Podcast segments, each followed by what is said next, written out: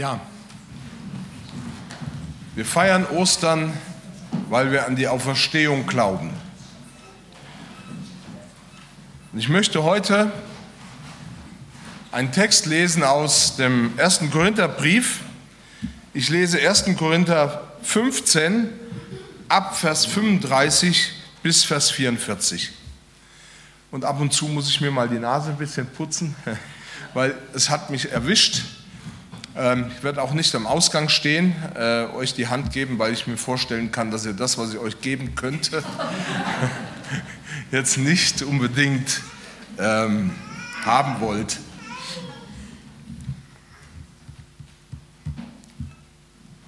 Es könnte aber jemand fragen, wie werden die Toten auferstehen und mit was für einem Leib werden sie kommen? Du nah, was du säst, wird nicht lebendig, wenn es nicht stirbt. Und was du säst, ist ja nicht der Leib, der werden soll, sondern ein bloßes Korn, sei es vom Weizen oder etwas anderem.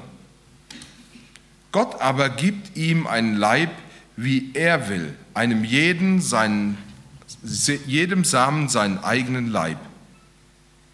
Nicht alles Fleisch ist das gleiche Fleisch, sondern ein anderes Fleisch haben die Menschen, ein anderes das Vieh und ein anderes die Vögel und ein anderes die Fische. Und es gibt himmlische Körper und irdische Körper, aber eine andere Herrlichkeit haben die himmlischen und eine andere die irdischen. Einen anderen Glanz hat die Sonne, einen anderen Glanz hat der Mond, einen anderen Glanz haben die Sterne. Denn ein Stern unterscheidet sich vom anderen durch seinen Glanz. So auch die Auferstehung der Toten. Es wird gesät, verweslich, und es wird auferstehen, unverweslich. Es wird gesät in Niedrigkeit und es wird auferstehen in Herrlichkeit.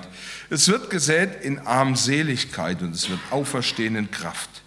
Es wird gesät ein natürlicher Leib und es wird auferstehen ein geistlicher Leib.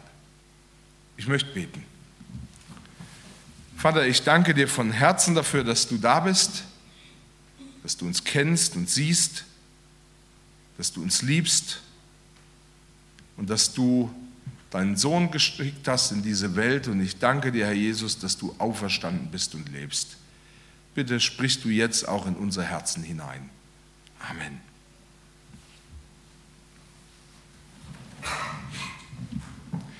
Das hat mich oft schon ähm, froh gemacht, wenn man an einem Grab steht und sich das vor Augen halten kann, dass das Grab nicht die letzte Wirklichkeit ist, sondern die Auferstehung der Toten.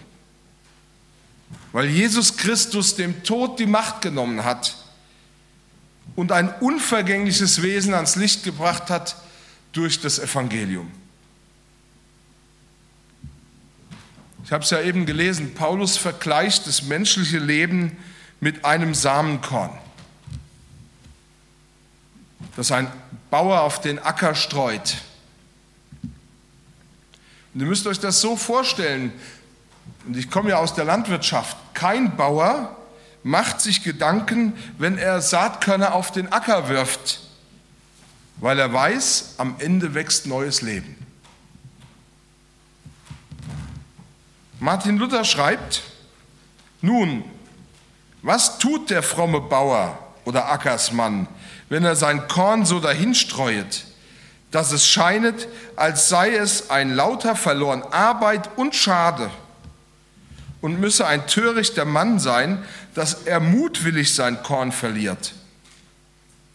Aber frage ihn selbst, so wird er dir sagen, ei lieber, ich werfe es nicht darum hinweg, dass ich es will verlieren und verderben lassen, sondern dass es soll aufs Schönst wieder hervorwachsen und viel mehr tragen und geben für diese Handvoll.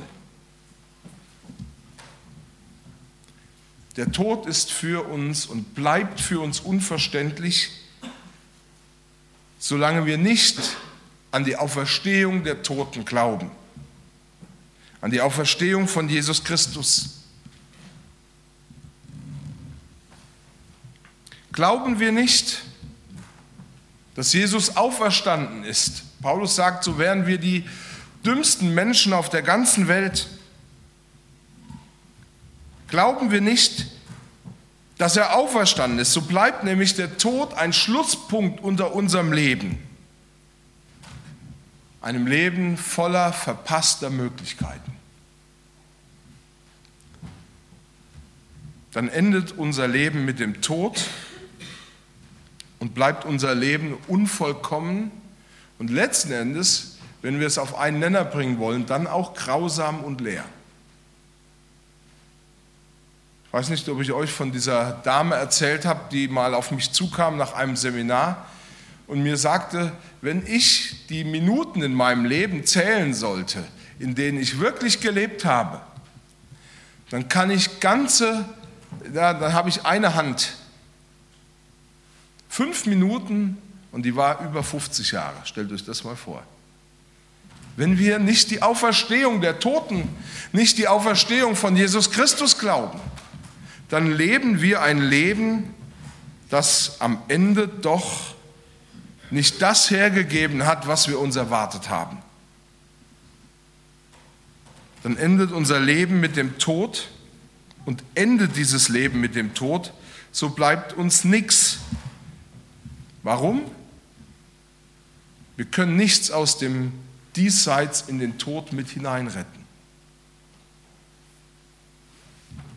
Die Bibel dagegen offenbart uns eine andere Zukunft. Leben in Ewigkeit. Weil Jesus vom Tod auferstanden ist, haben wir das ewige Leben. Und durch die Auferstehung wird es möglich, unser Leben aus einer ganz anderen Perspektive zu sehen. Und genau diese Worte möchte ich über den Text stellen, mein Leben aus einer anderen Perspektive sehen. Und es geht heute, am Karfreitag ging es um die Wirkung des Kreuzes Christi in unserem Leben. Heute geht es um die Wirkung oder die Auswirkungen der Auferstehung in unserem Leben. Auch unser Leben wird durch den Tod in Frage gestellt. Er weist uns auf unsere Endlichkeit hin und wir müssen lernen, mit ihm umzugehen. Der Tod stellt auch unsere, auch meine Kraft in Frage. Umso mehr gilt es, darauf zu schauen, was ja wirklich trägt und was hält. In der Bibel wird uns der Blick auf das Leben, äh, wird uns der Blick auf das Leben in einer anderen Perspektive ermöglicht. Und deswegen lasst uns schauen auf das, was uns aus Sicht der Bibel hier auch eine Hilfe ist und Hilfe sein kann. Also mein Leben aus einer anderen Perspektive sehen. Der erste Gedanke, den ich mit euch teilen will, ist, Gott schenkt uns einen neuen Leib.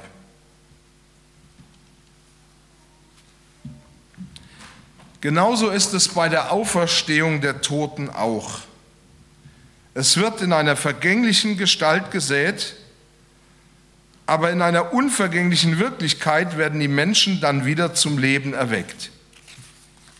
Ja, ohne bleibende Ehre wird der Mensch in die Erde gelegt, aber er wird auferstehen in großer Herrlichkeit. So kann man sagen, in Schwachheit wird gesät und in Kraft ereignet sich dann die Auferweckung. Ich habe das nach einer anderen Übersetzung nochmal gelesen. Aber Paulus fordert uns hier auf, nicht am Vorläufigen, nicht am Vergänglichen hängen zu bleiben. Wir glauben ja häufig, dass ein Mensch mit körperlichen, Begr äh, mit körperlichen Gebrechen und Behinderungen kein sinnvolles Leben führen kann, kein erfülltes Leben führen kann. Wir glauben, dass wir Alter und Schwachheit verdrängen müssen.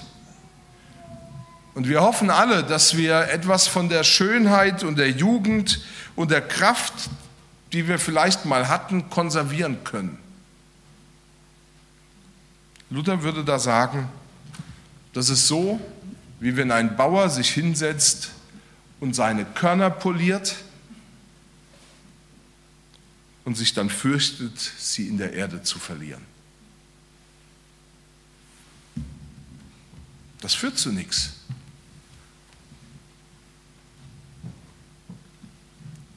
Ich denke, ihr beobachtet das ja auch. Wir leiden an einer oberflächlichen und schnelllebigen Welt.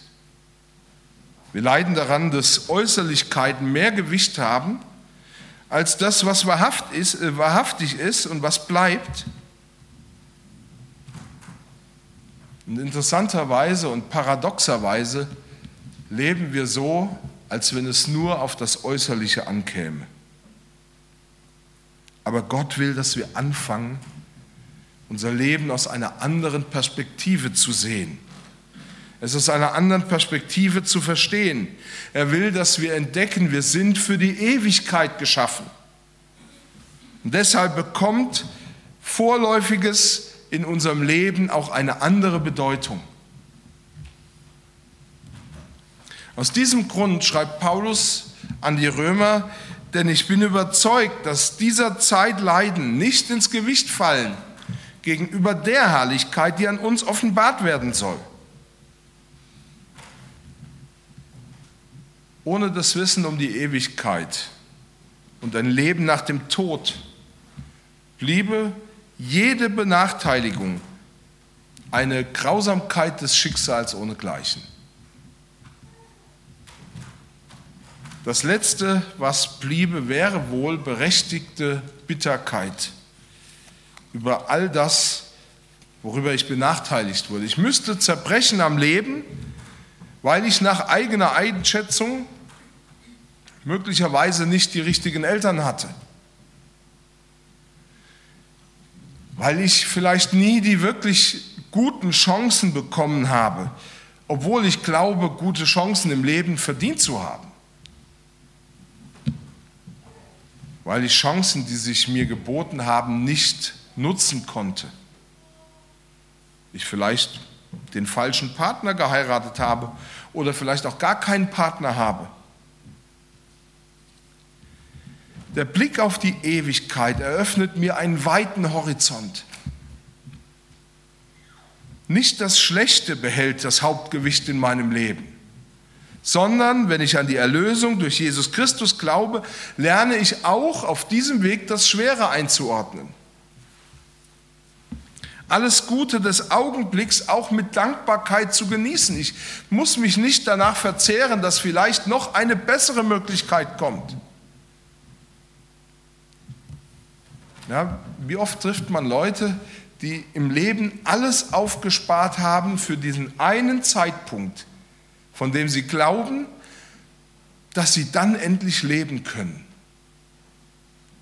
Und dann kommen sie zu diesem Punkt und sie können es nicht nutzen. Weil sie krank sind oder weil die Umstände anders sind. Ich erinnere mich an einen Mann, dessen Frau ich beerdigt habe, die an Krebs verstorben ist. Und er sagte, wir wollten doch noch so viel. Wir wollten nach Amerika fahren. Die hatten Interesse an Indianern. Die hatten die ganze Wohnung voll mit, ähm, wie soll ich sagen, mit, mit Indianerkruscht. Ja, ihr merkt, ich bin schwäbisch eingedeutscht langsam oder hier schon eingebürgert. Ähm, ja, und dann sitzt er vor mir und sagt, es ist alles dahin. Jetzt haben wir so lange gehofft, dass wir das irgendwie machen können. Jetzt ist die Zeit da und jetzt können wir es nicht nutzen.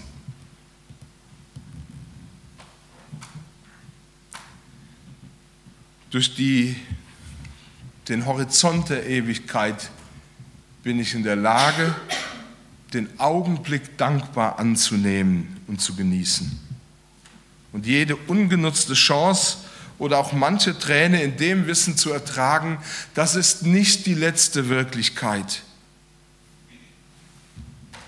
Im Glauben an Jesus darf ich wissen, Gott wartet auf mich in der Ewigkeit und dort wird er mir liebevoll alle Tränen abwischen.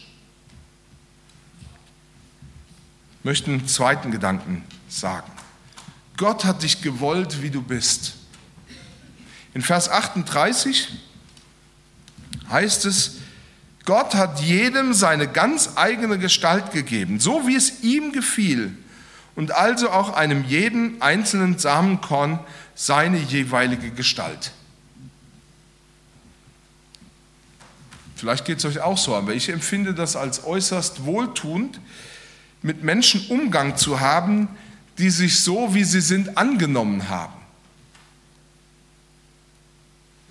Ich finde, diese Leute strahlen etwas von Reife und in der Regel auch eine andere Ruhe aus als andere.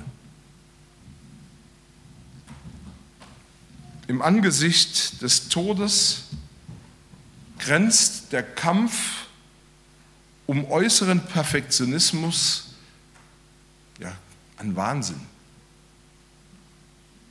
Wenn wir wissen, dass alles der Vergänglichkeit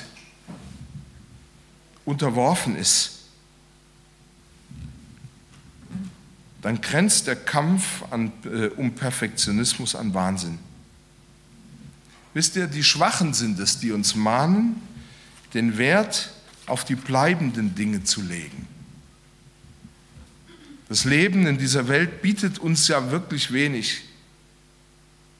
Wenn wir es nur aus dieser einen Perspektive sehen, nämlich wie viele das auch machen, äh, die mir auch begegnet sind, dass sie ihr Leben nur unter dem Strich oder unter der Perspektive betrachten, Gewinn und Verlust oder Erfolg und Misserfolg. Und ich finde, dann bietet das Leben wenig.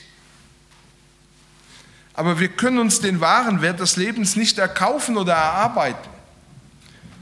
So wie wir von Gott unseren Leib bekommen haben und sollen wir ihn auch annehmen, wie er ist.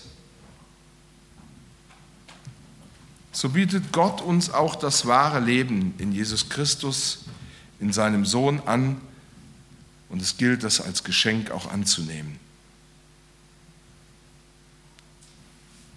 Wir vergessen leicht, dass Gott uns mit unserem Leib und Leben einen unermesslichen Wert verliehen hat. Was bedeutet das? Das bedeutet, wir müssen nichts aufwerten. Also ihr müsst euch nicht schön operieren lassen oder irgendetwas. Ihr müsst diesen Wert nicht erzeugen. Und keine Situation und keine Lage, in der du bist, kann dir diesen Wert nehmen, den Gott dir verliehen hat. Denn er hat dich geschaffen und er hat dich gewollt und er hat dich angenommen, so wie du bist. Und deswegen darfst du auch dich annehmen, wie du bist. Trotzdem erinnert dieser Körper mich auch an die Vorläufigkeit, an die Endlichkeit des Lebens. Mein diesseitiger Körper wird seine Funktion verlieren. Aber im Glauben an Jesus Christus will Gott mir einen, viel, einen neuen und viel herrlicheren Leib schenken. Er hat uns einen Vorgeschmack gegeben,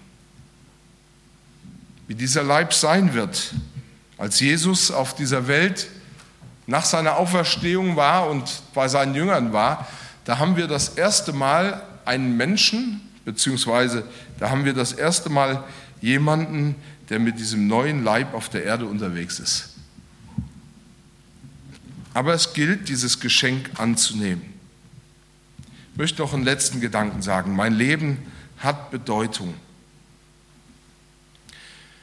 Ich verlasse jetzt diesen Text kurz und möchte einen Vers aus dem Psalm 90 zitieren, den viele von euch auch kennen, Lehre uns bedenken, dass wir sterben müssen, auf dass wir klug werden. Auch das Bewusstsein, dass wir sterblich sind, aber ein ewiges Leben haben, hat uns was zu sagen. Wisst ihr, was der Psalmist uns sagen will, ist, klug und weise kann nur der handeln, der weiß, was wahrhaft zählt was bleibt. Im Psalm 90 wird die Vergänglichkeit des Lebens plastisch und anschaulich geschildert.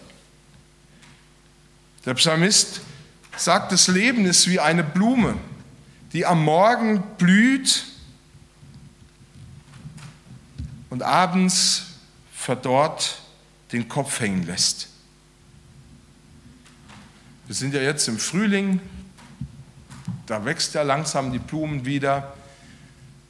Da erwacht die äh, Natur Und es ist schon bewegend, wenn man morgens in einen Garten kommt und die Blumen frisch aufgeblüht sind und wenn man am Abend an derselben Blume vorbeigeht und sie zertreten auf dem Weg liegt.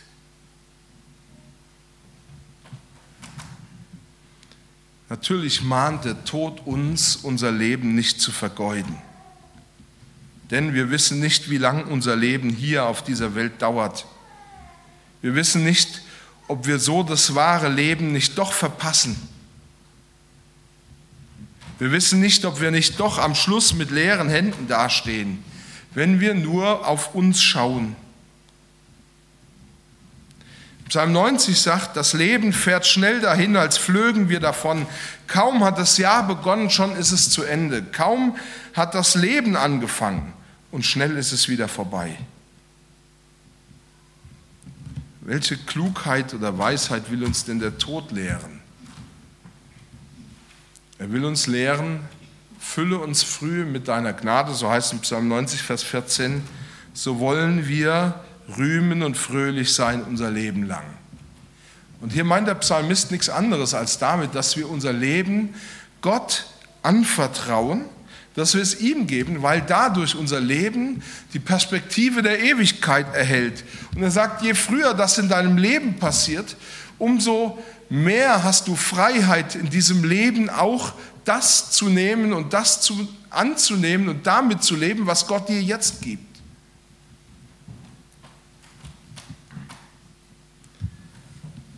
Wir wissen, auch im Angesicht der Ewigkeit ist der Tod nicht leicht. Der Schmerz des Abschieds und der Verlust, den wir zum Beispiel durch den Tod eines lieben Menschen haben, den können wir niemals kleinreden. Er ist doch da. Die Lücke, die ein Mensch, der stirbt, in unserem Leben hinterlässt, ist schmerzhaft und kann auch nicht einfach so wieder geschlossen werden. Meist müssen wir lernen, diesen Schmerz zuzulassen und ihn anzunehmen und zu trauern. Und trotzdem gilt es, dass wir nicht am Grab stehen bleiben. Und das, wie gesagt, das hat mich immer und immer wieder froh gemacht. Denn wir sind von Gott für ein Leben in Ewigkeit geschaffen worden und nicht für den Tod. Der Psalmist drückt es so aus, denn bei dir ist die Quelle des Lebens und in deinem Licht sehen wir das Licht. Der Psalmist spricht davon, dass der, der Gottes Gnade erfährt, sein ganzes Leben lang fröhlich sein kann. Und das kommt daher, weil der Tod durch Jesus am Kreuz und durch seine Auferstehung seine Macht und den größten Schrecken verliert. Das ist das, was uns froh macht, weshalb Ostern auch in unserem Alltag so relevant ist. Jesus blieb nicht im Grab und damit hat der Tod nicht das letzte Wort. Und die Furcht davor, für immer verloren zu sein, hat damit im Glauben an Jesus Christus sein Ende gefunden. Deshalb steht über dem Grab nicht das Ende meiner Zukunft, auch nicht das Ende aller Freude, das Ende allen wahren Glücks, sondern das Ende allen irdischen Leides. Und ich möchte darauf hinweisen, Jesus hat genau das gemacht. Er hat sich für uns hingegeben, damit wir befreit werden von der Knechtschaft und der Herrschaft des Todes und der Angst vor dem Tod. Und er hat uns gezeigt, dass er wirklich uns diesen Frieden gibt, der über den Tod hinausdauert, der wirklich immer währt, weil er selber gesagt hat, ich bin bei euch alle Tage bis an der Weltende.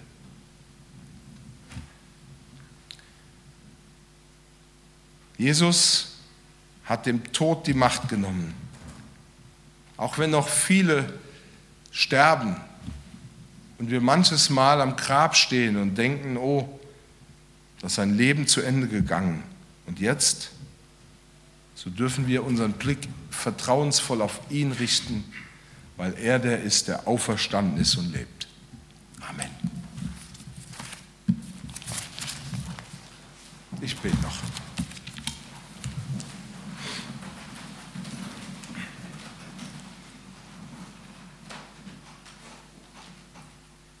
Ich danke dir dafür, dass du uns, Herr Jesus, ein Leben mit einer neuen Perspektive geschenkt hast. Und dafür bete ich dich an. Amen.